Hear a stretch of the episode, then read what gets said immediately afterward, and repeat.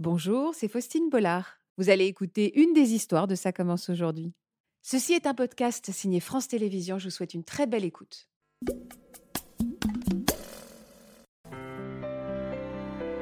à l'oublier ou à se tromper, c'est là qu'ils se sont aperçus qu'il y avait quelque chose qui n'allait pas. Et c'est là qu'ils s'aperçoivent aussi que la, que la maladie vient du terrain. Et au moins, bon, ça nous permet d'avancer tous les deux. Vous avez compris à l'époque ce que ça. Non, vous n'avez pas compris. À vos côtés, Antoine et Sabrina. Bonjour Antoine. Bonjour Faustine. Merci beaucoup d'être avec nous. Vous êtes venu euh, avec votre épouse pour nous présenter également tout à l'heure une très jolie famille, la vôtre, et nous raconter votre, euh, votre parcours euh, très fort. Je sais que vous êtes ému. Je vous laisse respirer et puis on me raconte votre histoire tout à l'heure. À qui vous parlez, vous, Antoine? C'est quoi votre moment à vous? À qui vous vous confiez, Antoine? Hein, à ma femme. Femme formidable, tout comme vous d'ailleurs. Et cette épreuve, vraiment cette épreuve, Antoine, vous avez 47 ans, euh, vous vivez vous aussi avec euh, la maladie d'Alzheimer, la forme précoce et génétique, comme Stéphanie. Depuis combien de temps vous vivez avec cette maladie, Antoine? Je vais prendre leur lait. Oui, bien sûr, aucun problème. C'est vraiment vous qui décidez, qui Oui. parle au camp. Nous, elle a été diagnostiquée l'année dernière, ça va faire un an. Ah, c'est très récent. Oui. On va dire que les premiers symptômes sont apparus, apparus à peu près en 2020. On n'en parlait pas. Et puis, comme l'autre, euh, je pense qu'on y pensait, mais on n'arrivait pas à l'exprimer. À dire les mots, ouais. Et c'est des amis qui ont vu un petit peu le changement euh, un peu au quotidien, qui nous ont vous ont alerté. Alors, on va revenir là-dessus, mais d'abord, comme je vois que vous lui tenez tellement amoureusement euh, la jambe, le bras, je voudrais qu'on revienne un petit peu sur cet amour inconditionnel qui vous lie tous les deux, parce que c'est main dans la main que vous affrontez cette épreuve. Oui. Euh, je m'en veux de vous voir pleurer comme ça, mais je vais, je vais, vous savez quoi? Là, ce sont des jolies larmes qui vont arriver, parce que votre histoire est très très belle. Regardez. Sabrina et Antoine se rencontrent à 25 ans, un soir de finale de Coupe d'Europe. On est en 2000, au début de l'été. Ils apprennent à se connaître, emménagent rapidement ensemble et débutent leur vie à deux. Le couple aime partager des moments simples, comme partir en vacances ensemble aux quatre coins de la France. L'envie de fonder une famille arrive et Sabrina donne naissance à Maxime, l'aîné, puis Charlie, cinq ans plus tard. Ensemble, ils forment une famille unie et se construisent au fil du temps de beaux souvenirs, pour le plus grand plaisir d'Antoine et Sabrina, plus heureux que jamais. Vous avez des beaux enfants aussi, hein Ah oui. Ils ont quel âge vos enfants aujourd'hui Euh, 20 ans pour le grand et 14 pour le petit. Des moyens alors. Ouais. Vous avez des moyens. C'est ça. Des moyens qui se gèrent bien. Alors, les premiers symptômes, ce sont vos amis alors qui les ont constatés. Alors, on les a constatés, nous, individuellement, mais sans vraiment en parler, je pense. C'était quoi, ces symptômes? On va dire euh, l'arrêt des travaux à la maison, par exemple. On a une maison en rénovation, on faisait tout nous-mêmes, et un jour, il y a eu des difficultés qui se sont installées Dans l'avancée des travaux dans l'avancée des travaux. Donc, s'est arrêté. Beaucoup de fatigue, beaucoup, beaucoup de fatigue. Dès qu'Antoine se posait, euh, il dormait. Après, il y a eu aussi, pareil, des petites euh, pertes de mémoire, des pertes d'objets. Donc, euh, comme disait Stéphanie, qui revenaient perdre ses clés euh, une fois de temps en temps, ça va, mais quand c'est tout le temps, la carte vitale, le portefeuille, et que ça revient, forcément, ben, tu te dis, bon, ben, peut-être que. Même à cet âge-là, vous vous êtes dit peut-être que? Ben oui, parce qu'en fait, euh, comme il y a également la forme héréditaire, du coup, ben, inconsciemment, je pense qu'on se disait, ben, qu'est-ce qui se passe? Est-ce que ça peut être ça? Est-ce que euh, Parce que qui, qui est touché dans la famille, dans, dans votre famille, Antoine? Qui est touché par la maladie? Euh, euh, moi et euh, j'ai eu ma sœur. et son papa Et son papa. Ouais. Qui aujourd'hui est toujours en vie, son papa? Non, les Non, deux est- sont partis. D'accord, les deux sont. Oui, oui. Et les symptômes qu'ont constatés vos amis ou vos co- collègues, c'était les mêmes? Nos amis, nous, ça a été plus euh, un isolement parce qu'on avait quand même l'habitude de faire euh, pas mal. euh, La bringue La- Exactement. D'accord. Voilà. Fêtard, ok. Voilà. En fait, Antoine s'isolait du fait de la difficulté de communication quand il y avait trop de monde. En fait, instinctivement, il s'isolait et du coup, euh, deux amis qui nous ont dit "Écoute, Antoine, il n'a pas l'air d'aller, il change, il n'a pas l'air d'aller trop bien. Des difficultés dans l'élocution aussi qui sont apparues." Et vous travailliez encore à l'époque, Antoine? Euh, maintenant, non. À l'époque Au Oui. moment des premiers symptômes, il travaillait encore, votre mari? Oui. Mm. Oui. Est-ce que vous compreniez ce qui se passait, vous? Non. Vous compreniez pas? Vous n'avez pas reconnu les symptômes de cette maladie qui a emporté euh, votre père? Euh, oui. Et de ma sœur?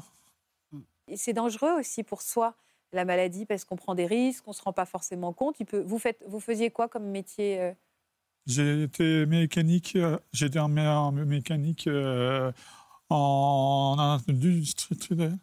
Donc c'est donc c'est encore plus dangereux. Enfin, vous manipuliez des objets où vous pouviez vous blesser. Ses collègues euh, ont toujours été super bienveillants et justement se rendaient compte euh, que par moment, ben, euh, il n'arrivait plus à faire certaines choses et, et Antoine ne me le disait pas à ce moment-là. On a commencé à échanger sur ce sujet quand on s'est lancé dans les recherches et dans les examens médicaux en fait.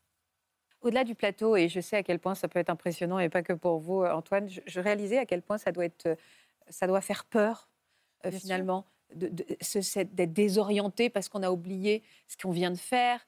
C'est de se, voilà, de se sentir déconnecté. À quel point on peut même avoir peur, tout simplement. Bien sûr, mais c'est vertigineux aussi. Ouais. Je pense qu'il y a une peur, d'autant plus quand on sait aussi, quand il y a une forme génétique et quand on a l'idée ouais. de ce qui s'est passé. Et on voit en vous écoutant aussi, je pense que la peur, elle était partagée entre vous Mm. deux. Et on voit comment chacun se protège et protège l'autre. Plus d'ailleurs protège l'autre que se protège en ne disant rien. Pour l'instant, on ne parle pas parce qu'à partir du moment où on va parler, où on va mettre des mots, c'est presque comme si on y était au fond. hein. Les choses commencent voilà, les choses commencent à être Mm. dites et on avance sur ce chemin-là. Et je pense que c'est c'est aussi très... euh, Parce que vous avez raison, Faustine, c'est vertigineux. Et si on ne se parle pas, ben, on reste très isolé. Ouais. Tout à fait. Et c'est ce qui avait l'air de se passer, hein, Oui. finalement, cet isolement. Et entre le début des premiers symptômes et le diagnostic, il s'est passé combien de temps? À peu près deux ans. Parce qu'on s'en est. Enfin, Ouais, en fait, vous saviez, mais Oui. il y avait un tabou, quoi. Vous ne Oui. vouliez pas vous dire. oui, Alors, qui a dit en premier? Qui a cassé, euh, crevé l'abcès? Moi. Une amie m'a dit. Elle ressentait que j'avais cette. euh, Cette réticence. Oui, il y avait quelque chose qui n'allait pas aussi. Et elle m'a dit écoute, il faut y aller. Donc, du coup, j'ai dit à Antoine je dis, un jour, je suis rentrée, j'ai dit écoute, il faut qu'on aille voir le médecin. Parce qu'on s'est bien rendu compte que les choses avaient changé, les choses changent à la maison. Et il faut qu'on sache pourquoi. Le diagnostic a été posé rapidement? Relativement rapidement, on, a, on va dire qu'on a commencé euh, les premiers tests en fin 2021. Après, on a eu un IRM. L'IRM était bon, puisque du fait de la jeunesse, dites-moi si je me trompe, mais du fait de la jeunesse, l'hippocampe n'était pas touché. Donc, on aurait pu s'arrêter là et se dire, bah non, tout va bien à l'IRM. Mais comme il y avait euh, eu, euh, du coup, son papa, euh, oui, son papa, pardon, et sa sœur, la neurologue a souhaité faire des tests supplémentaires, ponction et PET scan, qui ont révélé la présence des marqueurs de la maladie. Vous étiez ensemble au moment du diagnostic? Ah où oui, le mot a été posé. oui, oui, oui. Comment vous avez réagi tous les deux? On parle de sérénité, de savoir. Est-ce que quelque part, pas tout de suite, pas tout de suite? Mais Comment en vous avez fait, euh, en fait, limite, on n'a pas été surpris. Je pense qu'on s'y attendait. Alors, j'irai pas à dire jusqu'à un soulagement, mais presque, dans le sens où en fait, on a pu mettre une cause sur les symptômes de savait, tout ce qu'on voyait à la maison, quoi. On se disait, mais comment ça se fait que on Vous étiez plus finir ça, on peut, tu lui demandes quelque chose, il y va plus. Enfin, c'était, ça devenait pesant au quotidien. Le fait de le savoir, ça permet aussi d'adapter son attitude en face de lui. Quelles sont les petites choses que vous pouvez nous décrire qui, qui, qui sont un peu indicibles, mais qui, qui montrent qu'on est avec quelqu'un qui est porteur de cette maladie? Euh, beaucoup de répétitions, en fait. Beaucoup de. Il va, par exemple, euh, me montrer quelque chose. Euh, je lui dirai, ah ben oui, oui, euh, super, donc OK. Et moins de cinq minutes après, il va me le remontrer la même chose. Donc, en fait, quand on sait, fait- du coup, on dit, ah ben oui, oui. On va pas lui dire, bah, tu me l'as déjà dit. Du coup, on adapte son. Mais c'est épuisant pour vous parce qu'il y a des jours où on arrive à dire trois fois oui, oui. Oui. Puis il y a des jours où on est humain et en Oui. fait, on en a, au-delà de l'amour infini qu'on porte pour l'autre, on est épuisé en fait. Je suis tout à fait. Et c'est là où, où au-delà de la maladie, il faut aussi, euh, c'est aussi un petit message que je veux passer, c'est que les aidants au quotidien euh, beaucoup sont aidants. très fatigués. La plupart, moi y compris, on est euh, bah, sous médicaments. On ne peut pas faire autrement si tu veux avoir la bonne attitude, ne pas pouvoir rester patiente, pouvoir relativiser des petites choses qui pourraient t'énerver en temps normal. Bah, tu es obligé d'avoir quelque C'est un chose qui t'aide. soutien, ouais. Et vos enfants, ils vont comment? Bah, ils sont super forts. Ils sont. euh, Non, franchement, euh, parce que bah, voilà, c'est un tsunami qui arrive euh, le jour où on l'a annoncé, on a tous pleuré. C'est quelque chose qui bouleverse la vie. Ils font tout ce qu'ils peuvent. J'adore cette photo. Elle est belle cette photo. Ouais. J'espère qu'elle est sur la cheminée ou. euh, Elle va être bientôt. Mais franchement, Oui. vous l'avez Bah, laissée dans votre téléphone pour l'instant. Oui. Ouais, Ouais. attention, faut les sortir, les mettre sur le. le- Non, mais il va papier. faire un, dans le cadre de, des activités qu'il fait, il va la mettre sous, il va nous faire un beau cadre, c'est prévu. Donc, Donc, il euh, faut mais- penser aussi. Ah oui, vos enfants, vous me dites, ils sont très forts. Enfin, c'est pas facile. Déjà, ils ont réussi à en parler. Euh, Je je- quand on l'a su, j'ai dit surtout ne gardez rien pour vous. Si vous voulez m'en parler, si je peux aider, j'aiderai. Mais parlez-en aussi autour de vous. Ne gardez pas ça avec vous. C'est pas une honte. Je veux dire, vous avez besoin de l'exprimer à vos amis, etc. Il faut, faut qu'ils le sachent. On va parler des activités dont vous me parlez. Est-ce que vous pouvez me donner des exemples de ces activités qui sont proposées? Et est-ce que c'est en fonction de la maladie ou en fonction de l'envie, du besoin de chacun? Les deux. C'est-à-dire que effectivement, c'est toujours personnalisé. hein. C'est des types d'interventions qui sont soit réalisées en France par les orthophonistes. Donc à la maison? Euh, non, souvent les, orthophonistes, c'est plutôt au cabinet. Mais il y a aussi les équipes spécialisées Alzheimer qui ont aussi été mises en place à l'occasion du plan. où Vous avez des ergothérapeutes, des psychomotriciens, des assistants de soins de gérontologie qui se rendent au domicile et qui proposent justement des outils euh, adaptés à chacun. hein.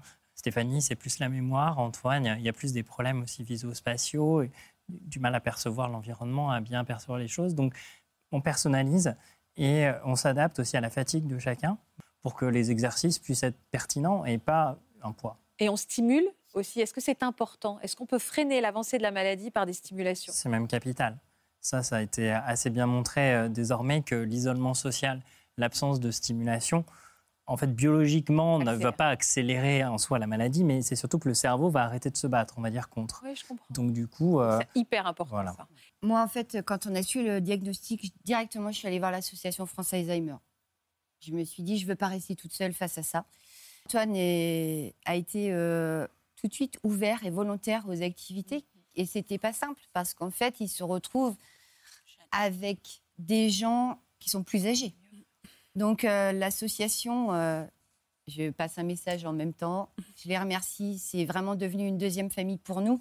Ils sont toujours là, super bienveillants. Et ils m'ont dit, il faut qu'ils viennent, ils essayent. Et on m'a dit, Sabrina, tu verras, les aider ne se regardent pas avec un âge, en fait. Ils se disent pas, ah bah tiens, lui, euh, il a 75 ans, qu'est-ce que je fais ici? En fait, ils ont vraiment, euh, donc Antoine euh, a intégré un club, enfin, des activités euh, d'équithérapie, d'art-thérapie. Et vous les aimez bien, ces activités d'art-thérapie, d'équithérapie? Ah oui, ah ben, j'aime bien parce que je, je fais du cheval et tout. J'en avais jamais fait, donc euh, C'est quoi l'activité que vous préférez Le cheval?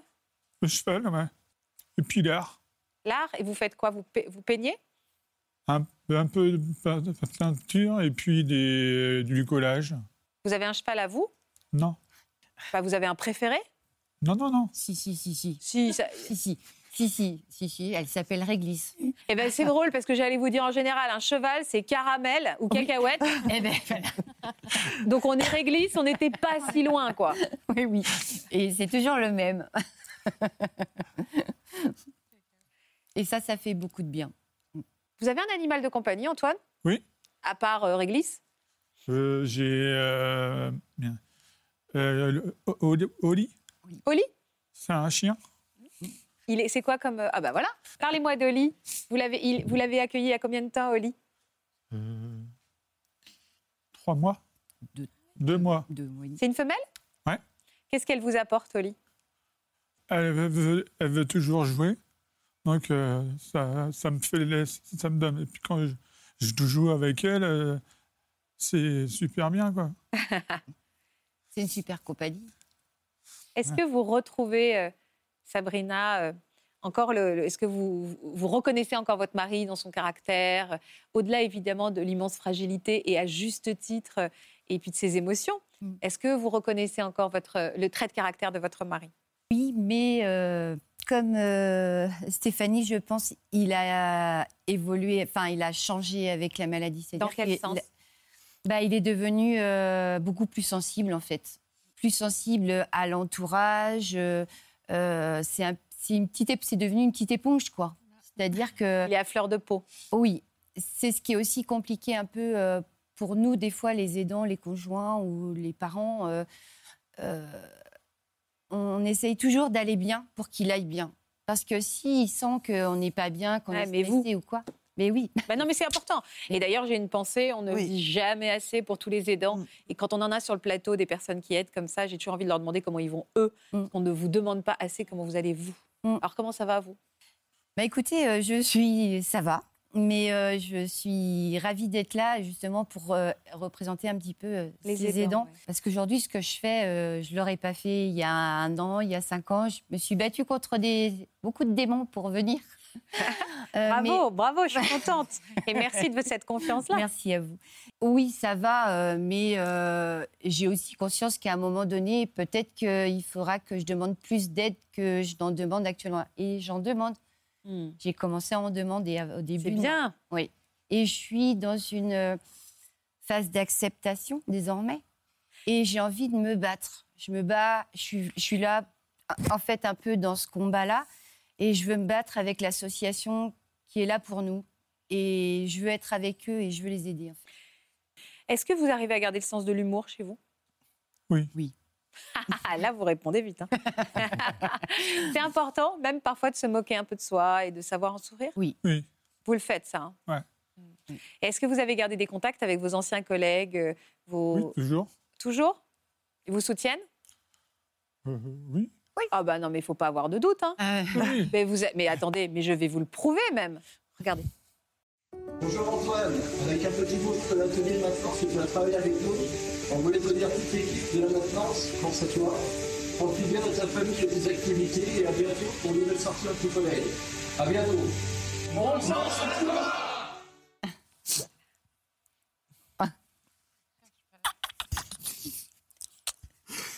Oh, ça fait plaisir, ça. Ah. Merci. Tiens. Hop là. Est-ce que vous faites des projets? Est-ce que vous parlez d'avenir, vous deux? Vous quatre? Pas trop. On vit au jour le jour, en fait. Je veux pas, comme on ne connaît pas, euh, alors on se bat pour, euh, pour ralentir l'évolution de la maladie, mais en fait, on n'est pas dedans, donc on ne sait pas. Peut-être Ouais, et que puis on vit au jour le jour. différent. Ça, c'est un trait commun. On, vit, on Oui. réapprend à investir le présent et c'est ce qu'on devrait tous faire, maladie ou pas d'ailleurs. je Oui. Tout à fait. À partir de quand, pardon de cette question, mais quand on a des très jeunes enfants, à partir de quand, on va dire, le, la maladie en devenir est-elle détectable? Depuis, on va dire, même euh, la conception, puisque par définition, c'est dans leur ADN. Ce qui Mais c'est-à-dire que ah, comment ils pourraient le savoir, s'ils souhaitaient le savoir? Les enfants, Ouais. 18 ans. C'est la, loi en France. sais. La loi en France, c'est le diagnostic euh, présymptomatique chez les gens. euh, détecter une anomalie qui ne se manifeste pas. Euh, il faut avoir 18 ans pour. Mais on euh, fait comment? C'est quoi? C'est les mêmes tests? C'est le même test, une analyse d'ADN, une analyse génétique, euh, donc euh, ciblée. C'est ce qu'a fait Stéphanie. Euh, lorsque sa maman a été euh, diagnostiquée avec une forme génétique, elle l'a fait euh, 16 ans après. Ouais. Euh, 27 le, ans, ouais, c'est ça. le- le dépistage. est- une et puis. Ils y pensent vos, en- vos enfants? Euh, Maxime, oui. Je sais qu'on en, a un petit peu parlé. c'est jeune, hein, euh, mais- mais Ça travaille. oui, il a le cerveau qui fonctionne beaucoup. Ils moulinent, ils Voilà. cogitent. Et il se pose beaucoup de questions. Et ça fait partie, oui, il a 20 ans, ça fait partie de ses interrogations. Et je lui ai dit, de toute façon, euh, le choix te revient. C'est Donc on va essayer de faire, euh, je ne sais pas, je me suis pas renseignée encore sur les modalités. On- Je pense qu'il faut d'abord trouver le gène qu'a Antoine pour pouvoir euh, ensuite euh, éventuellement faire des Ah oui, examens sur ça. Il y Maxime. a différentes Exactement. étapes. hein. Mm. Mm, Donc il faut d'abord se lancer sur... euh, C'est tout à fait ça. C'est-à-dire qu'on identifie d'abord chez la patiente qui est- ou le patient qui a des symptômes euh, le gène en question, puis après il y a une consultation individuelle pour euh, la personne euh, potentiellement porteuse également de la même mutation, mais asymptomatique, en l'occurrence les enfants, Oui. où on leur explique les tenants, les aboutissants. euh, Et ce qui est étonnant, c'est que beaucoup de gens y vont et peu de gens finalement font le test. Mm, bah ouais, Ah, c'est- ça pose des c'est- vraies questions. Est-ce qu'on a envie de savoir? compliqué. Oui. C'est compliqué. hein, C'est l'ordre de 20 à 30 des gens qui finalement vont jusqu'au bout de la démarche. Ah ouais. Oui, c'est pas énorme. Bah oui, Enfin, c'est énorme, mais derrière- pas énorme. Derrière, vous n'avez pas une, il y a pas, c'est pas du tout vous, mais il n'y a pas une vraie thérapeutique derrière. Ah oui, donc c'est savoir pour euh, savoir. Voilà, est-ce que c'est savoir pour savoir et comment on va porter ce poids après Ah, voilà. euh, si- s'il n'y a pas de symptômes Parce que nous sommes toutes et tous euh, liés à cette maladie, on peut également se mobiliser euh, pour soutenir les chercheurs. La Fondation pour la recherche médicale lance un appel aux dons à l'occasion de la journée mondiale de lutte contre la maladie d'Alzheimer. Si vous souhaitez les soutenir, il suffit d'un SMS. Les informations s'affichent juste en bas de l'écran. Merci pour votre soutien et votre fidélité. Je vous embrasse et je vous dis à demain. Vous aussi venez témoigner dans Ça commence aujourd'hui. Après une banale prescription d'antidouleur, vous êtes devenue dépendante à ces médicaments. Vous avez mis des mois ou des années avant de parvenir à vous sevrer des opioïdes que vous preniez contre la douleur. Pour une autre émission, l'un de vos proches a fait le choix de l'euthanasie et il a souhaité que ces derniers instants soient remplis de joie. Si vous êtes concerné, laissez-nous vos coordonnées au 01 53 84 30 99 par mail ou sur le Facebook de l'émission.